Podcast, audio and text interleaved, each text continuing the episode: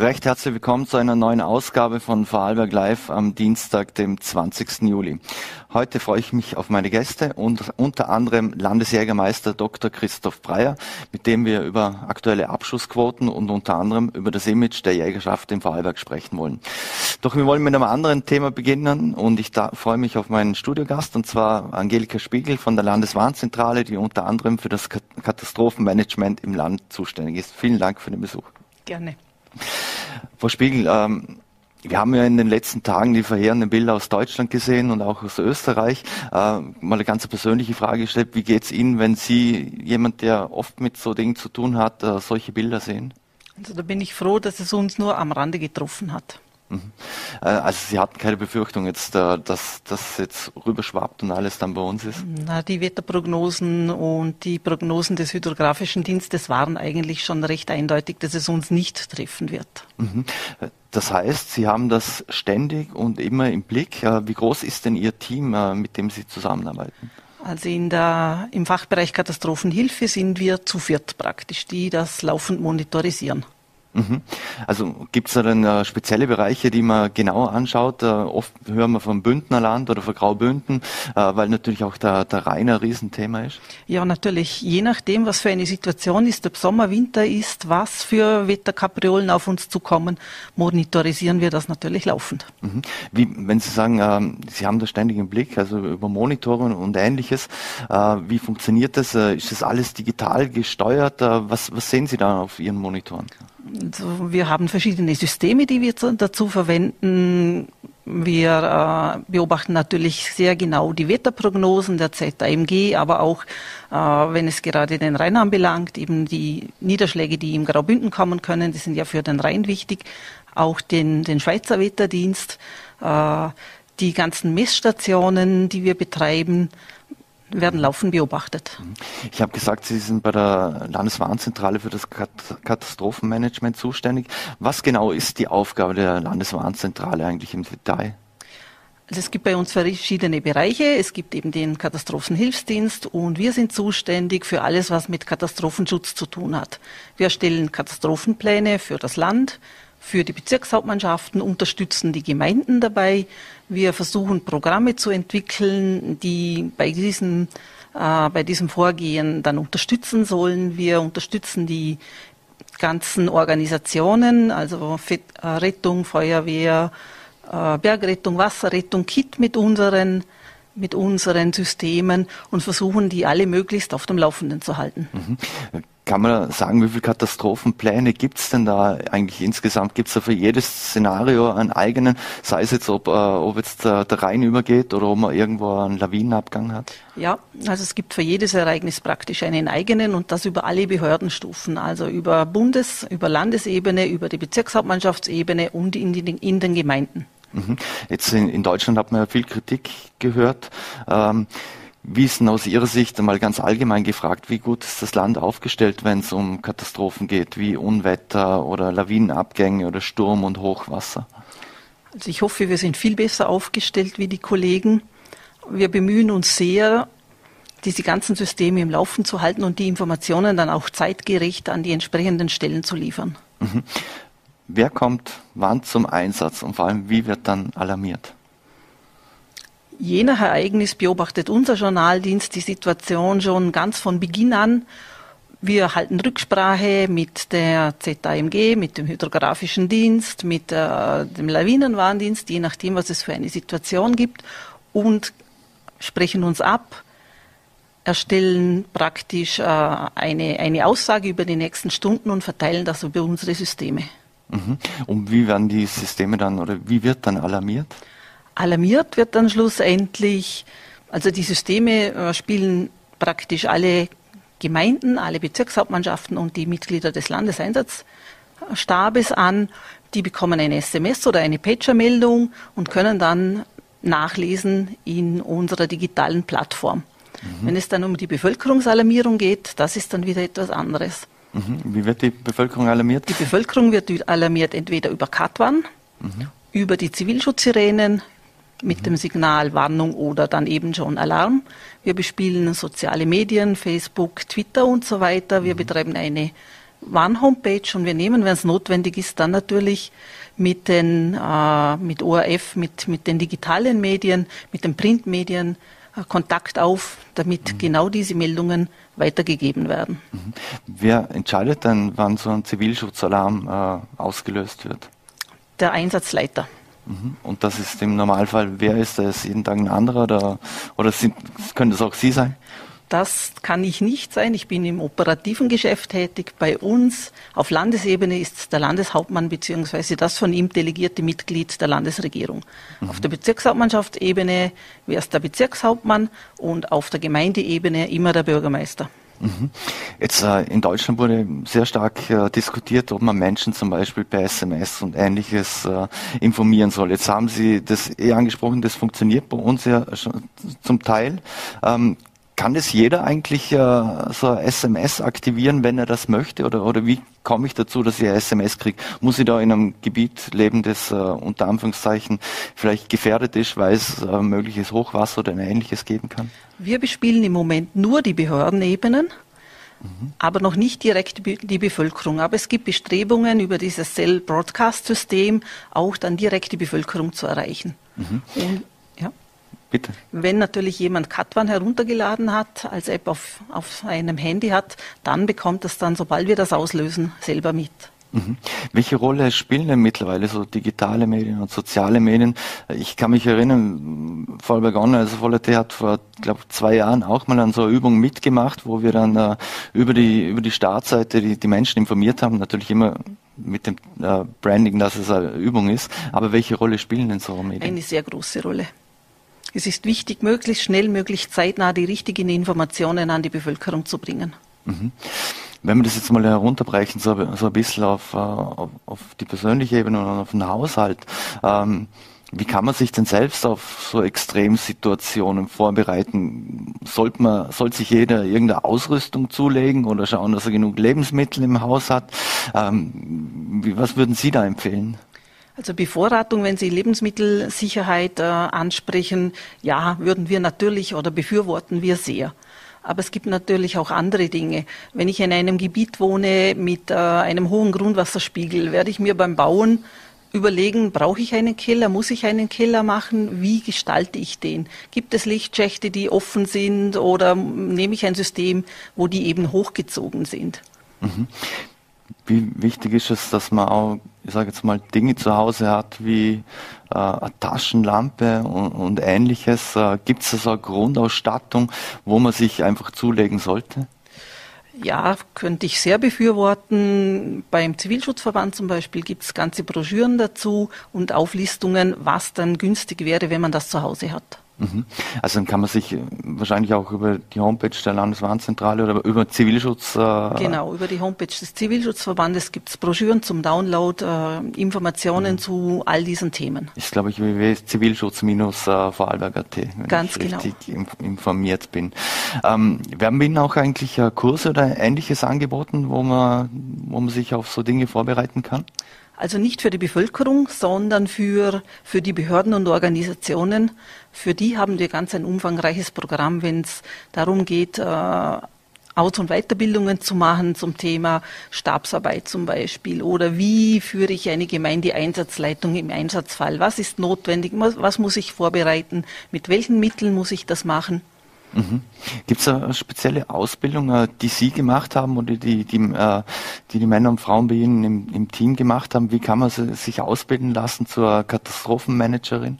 Wir gehen alle durch die Ausbildung des staatlichen Katastrophenmanagements mit verschiedenen Kursen und es gibt aber auch äh, zielführende Studien dazu. Ich habe zum Beispiel das Studium Risikoprävention und Katastrophenmanagement an der Uni Wien absolviert. Mhm.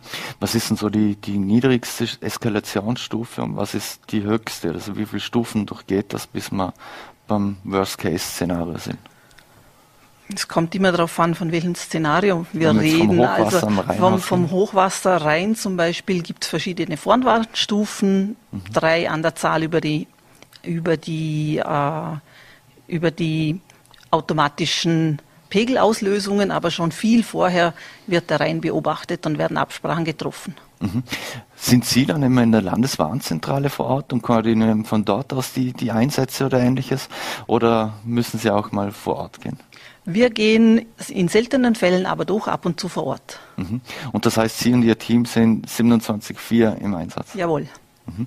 Ähm, was gibt es eigentlich für Möglichkeiten, wenn ich zum Beispiel, Sie haben es schon gesagt, wenn ihr Häusle baue oder Wohnung irgendwo kaufe, ähm, kann ich mich da irgendwo informieren, dass äh, ob ich sehe, ob ich jetzt in einem unter Anführungszeichen äh, Gebiet lebe, wo es zur Vermurung kommen könnte, wo es zu Hochwasser oder ähnliches kommen könnte? Ja, da kann ich die Pläne der Wildbach- und Lawinenverbauung einsehen. Die Gefahrenzonenpläne, die sind öffentlich in jeder Gemeinde auf, abrufbar und sind natürlich auch im, im äh, Fogis abrufbar im Internet. Mhm. Haben Sie jetzt eigentlich durch Corona bemerkt, äh, dass äh, dass noch mehr, Men also mehr Menschen sich für ihren Job interessieren oder auch, dass, äh, dass Menschen äh, in so einer Tätigkeit wollen, auch nach den ganzen Hochwassern, die wir in der Vergangenheit hatten, weil sie sich aktiv einbringen wollen? Es gibt immer wieder Anfragen von Personen, die mitarbeiten möchten. Es ist aber nicht so einfach in unserem Bereich, weil wir doch ein ganz spezielles Vorwissen brauchen. Mhm. Abschließend noch sind das dann alles Mitarbeiter, die irgendwo aus dem Blaulichtbereich kommen? Oder, äh, oder kann sich da jeder bei Ihnen bewerben, der das möchte? Und vor allem sind, sind auch Freiwillige äh, tätig? Also es gibt keine Freiwilligen, wir sind alle hauptberuflich. Prinzipiell ist es nicht Voraussetzung, dass man bei einer Blaulichtorganisation äh, mitarbeitet. Bei uns in der Abteilung sind aber praktisch alle Mitarbeiter in irgendeiner dieser Organisationen oder sogar in mehreren tätig. Mhm. Wissen, äh, als letzte Frage vielleicht noch, wissen die Landeswarnzentrale, wie sind Sie national und vor allem auch international ver vernetzt? Tauscht man sich da aus oder wie tauscht man sich aus? Ja, wir arbeiten in sehr vielen Arbeitsgruppen auf Bundesebene mit, aber natürlich auch grenzüberschreitend. Gerade in, in unserem Bereich ist das vollkommen, also sehr wichtig. Mhm. Also die Learnings und jetzt durch Corona hat sich da irgendetwas verändert? Das, was muss man alles digital machen und über Videocalls und ähnliches? Ja, seit, seit Corona machen wir sehr viel über Videocall oder über Videokonferenzen. Das war früher nicht so. Da haben wir uns getroffen, meistens in Wien, mit den ganzen anderen Bundesländern und zuständigen Ministerien. Mhm. Mittlerweile natürlich hat auch da die Technik großen Einzug gehalten und es läuft im Moment praktisch noch alles über Videokonferenz. Mhm. Ist man derzeit ein bisschen angespannter wie in den vergangenen Monaten oder ähnliches, weil es eben so Situationen rundherum um Vorarlberg gab? Eigentlich beobachten wir die Situationen sehr gut und es ist nicht notwendig, dass wir eine besondere Anspannung haben. Mhm. Angelika Spiegel, vielen Dank für den Besuch bei Vorarlberg Live im Studio. In dem Fall können wir nur empfehlen, dass sich jeder auf zivilschutz-vorarlberg.at kann man sich informieren oder auch bei der Landeswarnzentrale. Ganz genau. Vielen Dank für die Einladung. Vielen Dank. So, meine Damen und Herren, und wir machen jetzt wechseln das Thema, machen mit einem anderen Thema weiter. Und ich freue mich, dass ich jetzt den Landesjägermeister Dr. Christoph Breyer bei uns im Studio begrüßen darf. Vielen Dank. Nachmittag. Herr Dr. Breyer, äh, die VN haben mir heute berichtet, dass im Kampf gegen TWBC im Silbertal ist äh, zu zahlreichen Abschüssen gekommen, also 136 Stück, laut dem Bezirksjägermeister Manfred äh, Vonbank. Ist man da auf dem, beim Kampf gegen TWBC auf dem richtigen Weg aktuell in dem Fall? Wir hoffen es auf jeden Fall. Wir hoffen, dass die Abschusspläne erfüllt werden und dass die Tuberkulose in diesem kleinen Bereich Vorarlbergs, man darf das ja nie mhm. ausbreiten. Es gibt 450 Jagden in Vorarlberg, bei 20 haben wir diese Probleme. Mhm. Alle im Klostertal, Silbertal, in diesem Bereich, in diesem Kerngebiet. Und wir hoffen, dass mit der tatsächlichen Erfüllung der Abschusspläne die Tuberkulose hier verbessert werden kann, die Inzidenz verbessert werden kann, mhm. die Ausbreitung verhindert werden kann und auch die Inzidenz gesenkt werden kann, deutlich gesenkt werden kann. Vor mhm. allem, dass kein Übertritt mehr von Tuberkulose auf der Alpe zwischen Wildtieren und mhm. Nutztieren stattfindet. Das mhm. ist ja nicht so, dass dass dieser Weg so eindeutig geklärt ist. Das mhm. ist ja ein Vice versa. Und viel passiert ja auch bei der Tuberkulose im Viehverkehr von einem Stall zum anderen und, und von einem Ort zum anderen. Mhm. Jetzt hat es ja dort doppelt so viele Abschüsse gegeben wie im vergangenen Jahr. Können Sie kurz erklären, warum das so ist? Äh, das lässt sich so nicht äh, unbedingt beantworten, ganz klar beantworten. Mhm. Jedenfalls sieht man das Bemühen in dieser Richtung. Es kommt natürlich immer auch auf die Wettersituation darauf an, es kommt darauf an, wie günstig das Wild erlegt werden kann. Also man kann jetzt nicht sagen, dass diese Verdoppelung, die jetzt passiert ist, in dieser Form anhält und bis zum Ende durchgehalten wird. Das kann so nicht prognostiziert werden. Mhm. Wir hoffen jedenfalls, dass mit großem Bemühen in all diesen Hotspots, in diesen Jagden, wo das passiert, mhm. Die Abschüsse erfüllt werden und mhm. dadurch die Tuberkulose eingedämmt werden mhm. kann. Was passiert denn mit den ganzen toten Tieren? Äh, werden die alle verarbeitet? Die werden verarbeitet, ja. Mhm. Ähm, Sie haben im vergangenen Jahr ja noch kritisiert, dass der Druck, die Abschussquoten zu, zu erfüllen, so groß ist. Äh, wurden Sie da gehört? Die Abschusspläne wurden ja im vergangenen Jahr für zwei Jahre festgelegt, erstmalig mhm. in Vorarlberg. Normalerweise hatten wir immer Abschusspläne von einem Jahr auf das andere. Mhm. Jetzt sind es zwei Jahre. Wir werden sehen, wie sich das bewährt. Es hat jedenfalls den Vorteil, dass nicht laufend neue Verhandlungen stattfinden müssen und dass, wenn es klappt, dann eben für zwei Jahre festgeschrieben ist. Mhm. Aber es lässt sich daraus nicht ablesen, ob es ein Vorteil im, auf längere Sicht ist. Mhm. Wie gehen die Jäger mit dem Druck um, dass sie so Abschussquoten zu erfüllen haben?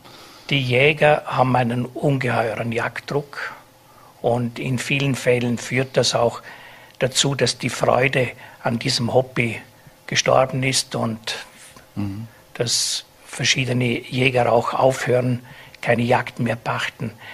Es gibt andere, die kommen mit diesem Druck gut zurecht mhm. und es gibt solche, die kommen mit dem Druck schlechter zurecht. Die Jäger sind ja einmal nicht primär nur Abschuss Erfüller eines mhm. Planes, sondern in erster Linie ist das ein Hobby, eine Freude auf die Jagd zu gehen. Es ist das Erlebnis der Natur. Der Abschuss ist ein Teil davon, aber nicht das Hauptziel. Viele mhm. Jäger sind vor allem Jäger, denen tut das weh, wenn so viel Wild erlegt werden muss. Mhm. Und wenn das Wild eher als Schädling gesehen wird und nicht als wertvolle Bereicherung unserer Natur. Ist das der Grund, warum Sie selbst nicht mehr auf die Jagd gehen? Für mich ist die Freude zu gering geworden, der Nutzen zu gering. Ich habe früher sehr stark profitiert in meinem Beruf, der sehr anspruchsvoll war, dass ich diese Ruhe, diese, dieses Entspannen auf der Jagd erleben durfte. Ich habe wunderschöne Jagderlebnisse hinter mich gebracht und ich denke, viele Male zurück an diese schönen Erlebnisse. Aber wenn Sie dann auf die Jagd gehen müssen, wie das bei mir in den letzten ein, zwei, drei Jahren war, dass Sie wissen, wenn Sie ins Auto setzen, Sie müssen das erste Stück Wild, das Sie sehen, erschießen, mhm. dann ist das nicht mehr jene Jagd, die ich von meinem Großvater her gewohnt war und über viele Jahrzehnte ausüben durfte. Mhm. Also, wenn ich Sie richtig verstehe, dann schießt man dort auch eigentlich das Wild, das recht leicht zu erlegen ist, ab als erstes? Ja, leicht ist heute nichts mehr zu erlegen, weil das mhm. Wild sehr scheu geworden ist. Das mhm. geht ja hier in diesen Fällen praktisch nur um das Rotwild. Das Rotwild mhm. ist ein sehr lernfähiges Wild, das sehr gut anpassungsfähig ist, an den Jagddruck anpassungsfähig mhm. ist und vom Tagwild zum Nachtwild geworden ist. Am Tag sehen Sie heute in vielen Revieren kein Rotwild mehr. Mhm. Natürlich gibt es auch viele Reviere, wo man mhm. einen guten Anblick hat, wo man Rotwild sehen kann, auch am Tag sehen kann. Es gibt auch Reviere, wo der Abschussplan nicht so extrem ist wie in manchen anderen. Dort, wo eben jetzt diese Tuberkulose-Probleme sind, dort ist der Abschussdruck natürlich enorm. Mhm. Dieser Abschussdruck hat sich der auch auf die Ausstellung der, der Jagdkarten und Pachten insgesamt ausge, äh, das ausgewirkt? Das würde ich nicht sagen, nein, das würde ich nicht sagen. Es hat schon Pächterwechsel gegeben, wo Jagden aufgegeben worden sind und dann aber wieder neue gefunden wurden, die das übernommen haben. Im Großen und Ganzen hat man bis jetzt noch die Jagden verpachten können. Mhm. Aber es besteht ein Druck auf den Pachtzins, auf den Pachtschilling, wenn man so will, mhm. Pachteuro mhm. heutzutage, mhm. dass nicht mehr so großzügig damit umgegangen wird, wie in Zeiten, wo halt eben mehr Freude, mehr Hobby, mehr Spaß an der Sache gefunden mhm. wurde. Jetzt ist mehr sozusagen die Verpflichtung zu sehen. Mhm. Ist die Jägerschaft grundsätzlich noch sehr männerdominiert oder gibt es mittlerweile auch viel mehr Frauen, die gibt die zunehmend Frauen. Wir sehen das vor allem in der Ausbildung. Mhm. Wir führen ja auch die Jägerschule mit ähm, etwa 120 Absolventen jedes Jahr, die die Jagdprüfung mhm. mit Erfolg machen und dann zum Teil Jäger, Jägerinnen werden oder eben das nur aus Interesse wahrgenommen haben, um etwas zu lernen. Das gibt es natürlich auch, das sind etliche, vor allem viele junge Leute, die wissen, dass sie sich am Anfang sicher keine Jagd in dem Sinn so leisten können. Mhm. Und dann gibt es die Kurse für Jagdschutzorgane. Also insgesamt ist die Jagd deutlich weiblicher geworden als noch vor 10, 20, 30 Jahren, mhm. aber natürlich immer noch ein starker Überhang der männlichen Jäger. Mhm. Also da braucht es eine Ausbildung. Wie lange geht denn diese Ausbildung? Also man kann sich nicht einfach Jagdpacht irgendwo kaufen oder mieten und dann gehe ich mal los. Wenn Ganz man eine Jagd, es ist also unterschiedlich. Wenn man eine Jagd pachten will, dann hängt das von der Pachtfähigkeit ab und von der Jagdfähigkeit. Sie brauchen eine Jagdkarte. Die Jagdkarte erwirbt man im Normalfall eben durch eine solche Schulung, durch einen solchen Kurs. Mhm. Der geht ein Jahr und äh, hat einen sehr, aufwend, einen sehr aufwendigen Lerninhalt. Es ist doch ein, ein Skriptum von über 1000 Seiten mit natürlich entsprechender Bebilderung und so weiter und äh, auch äh, Kursabende, wo viel unterrichtet wird. Es sind, ist auch der Umgang mit der Waffe damit äh, verbunden. Das muss ja auch gelernt werden, mhm. dass ein sicherer Umgang mit der Jagdwaffe vorliegt. Also das ist ein anspruchsvoller Lehrgang, wenn man das so sagen darf. Wir nennen es mhm. stolz die grüne Matura.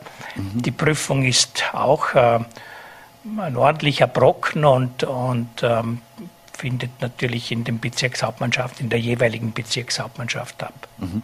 Was passiert denn eigentlich, äh, wenn man der behördlich auferlegten Abschussquote nicht nachkommt? Also am Anfang gibt es einmal zumindest eine Verwarnung beim ersten Mal. Mhm. Beim zweiten Mal gibt es mit hoher Sicherheit eine Strafe. Das kann eine, eine Geldstrafe sein, aber dann ist man bereits behördlich vorbestraft. Und ab danach kann, kann es bis zum Entzug der Jagdkarte führen. Mhm. Nach zwei, dreimal äh, solchen ausgesprochenen Strafen wird die Jagdkarte entzogen. Mhm. Das heißt, dann fehlt auch die Pachtfähigkeit, dann ist das Revier erledigt und, und man kann wieder irgendwo anders sich bemühen, in einem anderen Bundesland oder, mhm. oder in einem anderen Land überhaupt. Mhm. Sie haben vorher äh, erzählt, äh, was Sie unter Jagd verstehen und äh, wie wichtig es für Sie war, auch innere Ruhe und so.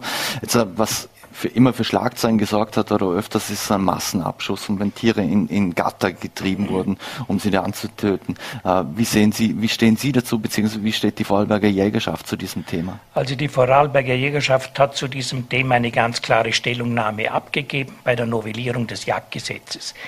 Die Vorarlberger Jägerschaft wünscht solche Gatter nicht, solche mhm. Tötungsgatter. Wir können es nennen, wie es ist. Das sind Tötungsgatter. Mhm wenn so etwas notwendig wird aus irgendwelchen Gründen, wegen Seuchen oder, oder sonstigen äh, Grund, Hintergründen, dann möchten wir, dass es so tierschutzgerecht wie möglich abläuft. Dass also beim, bereits beim Bau einer solchen Einrichtung darauf ge geachtet wird, dass die Tiere sich nicht im Vorfeld verletzen können, dass nur eine maximale Anzahl von wenigen Stück in ein solches in einen solchen Tötungsbereich gelockt werden, mhm. dass man eben nicht äh, 10, 20, 30 Stück Rotwild innerhalb weniger Minuten im Maschinengewehrfeuer sozusagen erlegt. Das möchten wir nicht. Wir sehen auch keine große Notwendigkeit in Vorarlberg für mhm. diese Gatter, diese Gattertötung, wenn man so will ich persönlich bin überzeugt, dass mit gutem Willen der Vorarlberger Jägerschaft, mit den entsprechenden, mit gutem Willen der Jagdnutzungsberechtigten und der Jagdaufsichtsorgane es gelingt, die notwendigen Abschüsse zu erfüllen und einen Wildbestand in diesen Regionen, wo es notwendig ist, zu erreichen, der angepasst ist, wo keine Krankheiten auftreten, wo der Wald entsprechend aufkommen kann und so weiter. Also es gibt in viele Bereiche in Vorarlberg, wo das gang und gäbe ist. Oder wir mhm. haben in, in Vorarlberg eine Reihe von großen Gebieten, wo kein überhöhter Wildbestand ist, wo eher, wenn man ehrlich ist, sehr wenig Wild, eine dünne Besiedelung mit Wild vorhanden ist. Mhm. Und das erleben Sie auch selber, das erlebt jeder, der in die Natur geht. Vor 20, 30 Jahren hat man in der Natur noch Rehwild gesehen, Gamswild gesehen, mhm. Rotwild gesehen. Heute sieht man viel weniger. Man, mhm. Auch wenn man aufmerksamer Beobachter ist und in den frühen Morgenstunden und, und am, am frühen Abend unterwegs ist. Mhm. Es hat der Druck sozusagen insgesamt auf das Wild stark zugenommen. Nicht nur der Abschussdruck, sondern auch durch die Freizeitgestaltung, durch die Verschiedenartigkeit. Vom Gleitflugschirm bis zum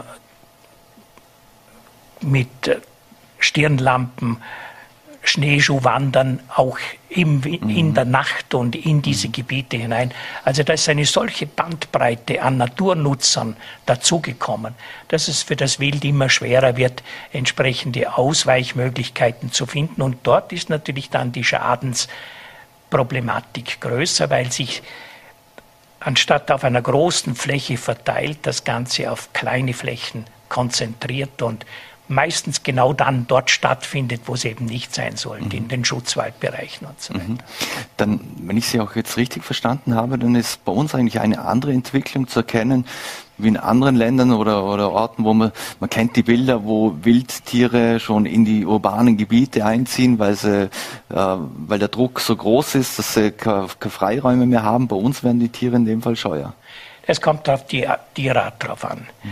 Es gibt natürlich beispielsweise, ich sage jetzt in, in Kanada oder in Amerika, können Sie auf einem Golfplatz sein und auf dem Green Hirsche äh, Esen sehen. Das kann mhm. sein. Mhm. Das gibt es bei uns nicht. Mhm. Aber bestimmte Kulturfolger, wie zum Beispiel der Fuchs oder der Marder oder solche Tiere, mhm. oder auch die Wildschweine, die äh, passen sich natürlich viel, viel rascher an, als sich Rotwild anpasst oder Rehwild anpasst. In ländlichen Gebieten kann es durchaus sein, dass einmal ein Reh auch in einem Garten sich aufhält und dort Rosenknospen frisst. Das gibt es mhm. sicher. Aber das ist selten. Mhm. Im Normalfall nicht. Mhm. Ähm Jetzt aktuell darf er gejagt werden und wird gejagt. Ähm, was sollte, man sollte es denn eine, eine, jagdfreie Zeit geben? Es wurde, und Sie haben ja auch schon kritisiert, dass man in der Schonzeit jagen sollte. Also das ist ein, eine sehr wichtige Frage. Wir sind der Ansicht, dass in diesen gewachsenen Schusszeiten, ich sage jetzt Sommer bis Ende Dezember, die Jagd erledigt sein sollte. Mhm und dass man nicht in den Jänner hinein oder Februar oder gar März hinein noch hochbeschlagene Tiere äh, erschießt und, und, und äh, da sind immer dann auch Feten und Embryonen. Das ist eine furchtbare Sache. Man muss sich vorstellen, die Hirschprumpft ist im Ende September, Anfang Oktober und äh, wenn dann im Jänner oder Februar ein Tier geschossen wird, dann ist der Embryo fast lebensfähig. Der bewegt sich und hat alle Gliedmaßen und alles. Das ist äh, etwas, was wir als Jäger nicht sehen wollen und äh, wo ich wenig Verständnis dafür habe. Es kann einmal punktuell sein, dass man das eine oder andere Stück auch noch im Jänner oder Februar erlegt. Das sind dann meist männliche Stücke, wo das nicht passieren kann. Aber bei äh, führenden Stücken, die also Muttertiere sind, sollte das einfach nicht der Fall sein. Mhm. Ist das auch der Grund, warum viele Jäger dann lieber nicht mehr jagen? So ist es. So ist es. Das kann ich nicht machen. Das bringe ich nicht über über das Herz dort noch zu schießen. Und es ist, es ist, glaube ich, auch nicht notwendig. Wenn, es, wenn alles gut funktioniert, gut organisiert ist und, und passt, dann kann man das in den normalen Schusszeiten erledigen. Und man muss auch vielleicht äh, an die Bevölkerung mehr herantreten, dass man gerade in diesen Zeiten, wo die beste Jagdzeit ist, wo die beste Jagdwitterung ist und so weiter, dass man dort versucht, die Natur nicht zu überlaufen, dass man dort also äh, die Tiere nicht weiter abdrängt und, und in, die, in diese letzten Winkel hineintreibt. Mhm. Über das Thema Jagd wird ja oft sehr emotional und kontrovers diskutiert. Ähm, Viele Menschen haben reiche Jäger im Kopf, die nur zur Gaude auf die Pirsch gehen oder ihre Gäste unterhalten wollen. Ähm, wie gehen Sie mit diesem äh, negativ behafteten Image um, auch als Vorarlberger Jägerschaft? Na gut, die Vorarlberger Jägerschaft ist ein Verein mit etwa 2500 Mitgliedern und 2500 unterschiedlichen Charakteren. Mhm. Vom Reichen bis zum Armen, von demjenigen, der vorwiegend wegen der Hege ähm, auf die Jagd geht, der auch viel beiträgt, dazu beiträgt, dass Jagd funktioniert. Und natürlich auch den Nobeljäger oder den, den Jäger, der, der gerne nur auf ein, zwei Stücke mit Trophäe ins Land kommt. Mhm. Das gibt die ganze Bandbreite. Mhm. Also man kann das nicht festmachen an einer bestimmten Situation. Das Image der Jagd ist in Vorarlberg vielleicht schlechter als in anderen Bundesländern, weil wir nicht ein so jagdtraditionelles Land sind. Bei uns fehlen die, die Schlösser und, und Burgen und der alte Adel und so weiter, wie das in anderen Bundesländern der Fall ist, wo ähm, Jagd sozusagen einen traditionelleren Ursprung hat als bei uns. Aber die Vorarlberger Jägerschaft und alle Jägerinnen und Jägerinnen, Jäger bemühen sich sehr, hier ein positives Image aufzubauen. Wir sind mehr Naturschützer als Nutzer, das muss man sagen, und wir sind eine der wenigen Gruppen, die für die Nutzung der Natur ganz ordentlich in die Tasche greifen und bezahlen. Mhm.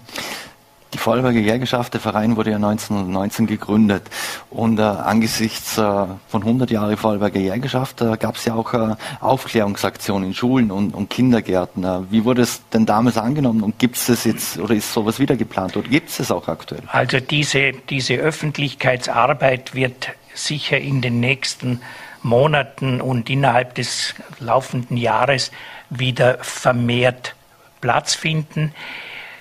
Mit den Schulen ist es so, dass wir seit vielen Jahren in die Schulen gehen, dass wir seit vielen Jahren auch bei Abwurfstangen schauen, bei ähm, Hege schauen, wo also das Wild, die Trophäen vorgeführt werden, Schulklassen zu Hunderten durchführen und ihnen das erklären mit entsprechend gut geschulten, pädagogisch ausgerichteten Personen, sodass die Kinder was davon haben. Es wird jedes Jahr von Jagd Österreich, das ist der Dachverband der Jagdverbände und Vereine in Österreich, ein Jagdkalender für Kinder herausgegeben, wird auch heuer wieder herausgegeben. Wir haben jetzt im vergangenen Jahr natürlich durch Corona Probleme gehabt, diese Öffentlichkeitsarbeit an den Mann mhm. zu bringen, weil man ja nicht man konnte ja nicht in Schulen in dem Sinn gehen. Es war ja alles, sind ja alles gesonderte Einflüsse gewesen. Das wird also sicherlich ab dem heurigen Herbst wieder viel besser werden. Und im, im kommenden Jahr bin ich ganz überzeugt, dass es wieder normale Dimensionen annimmt, wo Schulen informiert werden, wo Lehrkräfte informiert werden, wo wir vielleicht mit einem, mit einem kleinen Bus oder Anhänger Stationen anfahren und mit der Fahrern am, mit erfahrenen Jägerinnen und Jägern die Jagd näher bringen, die Natur näher bringen und die Wildtiere näher bringen und alles, was damit zusammenhängt natürlich. Mhm. Zum Abschluss noch äh, ein Zeitpunkt, wo oft nach Jägern geschrien und gerufen wird, ist, wenn es eine Wolfssichtung gab oder wenn eine Bärensichtung ist oder wenn ein Bär streift. Ähm, wie sehen Sie vielleicht auch persönlich äh, das, das Jagen von so großen Tieren? Also diese Groß, dieses Großraubwild, der Luchs gehört auch dazu, mhm. hat jagdlich starke Einflüsse. Diese Tiere sind derzeit und vor allem, wenn man jetzt den, wenn wir den Wolf in den Vordergrund stellen, mhm. absolut geschützt. Es gibt keine Abschüsse von Wolf oder Bär. Mhm. In seltenen Fällen kann durch die Behörde unter Umständen einmal ein, ein Schadtier, ein, ein Tier zur Entnahme festgelegt werden, wenn, wenn wirklich große Probleme auftreten, nur bei Problemtieren. Im Normalfall sind Bär, Wolf und Luchs zu 100 Prozent geschützt. Und an diesem Schutzstatus rüttelt die Jägerschaft nicht. Wir haben kein Interesse an diesem Schutzstatus zu rütteln. Es gibt sicher andere Gruppen, wie zum Beispiel die Landwirtschaft, die Almwirtschaft, die sehr viel mehr Probleme mit, mit diesem Großraubwild haben und bekommen werden mhm. und vor 150 Jahren auch selbst erledigt haben. Als, als äh, letzte Frage noch, äh, Sie haben davor gewarnt, äh, dass die Gams vor der Ausrottung steht. Jetzt gibt es dazu ja auch ein Forschungsprojekt. Äh, kann man zu diesem Forschungsprojekt schon was sagen? Gibt es da schon Erkenntnisse? Äh, Erkenntnisse gibt es noch keine, weil es gerade erst initiiert worden ist. Mhm. Es ist dieses, ähm, dieses Gamswild-Projekt Klostertal-Sonnseite wird begleitet von zwei Wildbiologen und wir sind jetzt dabei, die Daten zur Verfügung zu stellen mit großer Hilfe der Bezirkshauptmannschaft Bludens, die über die Jahre gesehen die Abschussdaten einordnen zu können, revierbezogen einordnen zu können, männlich, weiblich, Altersklassen, alles was möglich ist. Und dann wird, wird dieses Programm sozusagen gestartet. Das heißt, die Studie ist bereits unterwegs und wir erwarten gesicherte Ergebnisse Ende nächsten Jahres. Mhm. Und das muss ich doch noch eine äh, ergänzende Frage stellen, weil Sie den Lux angesprochen haben. Äh, Gibt es den Problemlux schon im Land oder wir welche Rolle Land, spielt der Lux? Wir haben im Land einige reproduzierende Luchsfamilien. Mhm. Es gibt Regionen, wo der Luchs intensiv vorkommt und wir haben mit dem Land Vorarlberg gemeinsam vor, im Herbst eine Studie über Luchs ins Leben zu rufen. Die ist auf Schiene bereits, also mhm. zumindest in den Vorbereitungen soll, soll im, im späten Herbst begonnen werden und äh, dann in kurzer Zeit auch entsprechende Ergebnisse liefern. Es geht dort einmal vor allem um das Monitoring. Wo kommen wie viele Luchse vor? Mhm. Und uns als Jägerschaft geht es in erster Linie auch darum, dass wir den Riss des Luchses angerechnet bekommen auf den Abschussplan.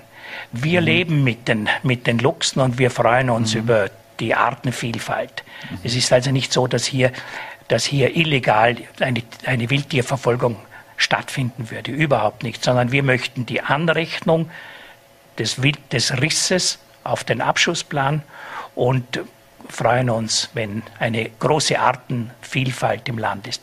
Mhm. Man muss natürlich dazu sagen, so ein Raubtier braucht relativ viel Nahrung, oder? Ein, mhm. ein Luchs frisst ein Stück Schalenwild pro Woche, ein Wolf mhm. mehr.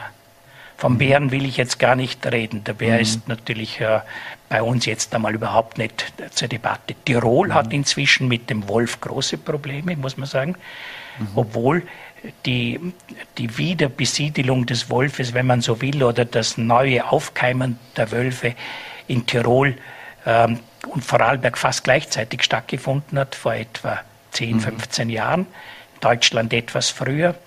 In Deutschland gibt es große Wolfsrudel, es gibt auch in Österreich bereits reproduzierende Wolfsrudel, mhm. aber ich sage jetzt einmal Gott sei Dank noch nicht im Vorarlberg mhm. und derzeit auch noch nicht in Tirol. Im Gebirgsland ist es schwieriger, wenn, wenn also reproduzierende Rudel auftreten. In Allensteig, Truppenübungsplatz, spielt es keine Rolle. Mhm. Landesjägermeister Dr. Christoph Breyer, vielen Dank für den Besuch im Studio bei Vorarlberg Live. Wir würden uns freuen, wenn wir Sie wieder hier begrüßen dürfen, wenn es dann auch Ergebnisse und weitere Erkenntnisse zu den Forschungsstudien und Projekten gibt. Vielen Dank. Herzlichen Dank und ich komme gerne wieder, wenn es soweit ist. Danke, es freut uns sehr.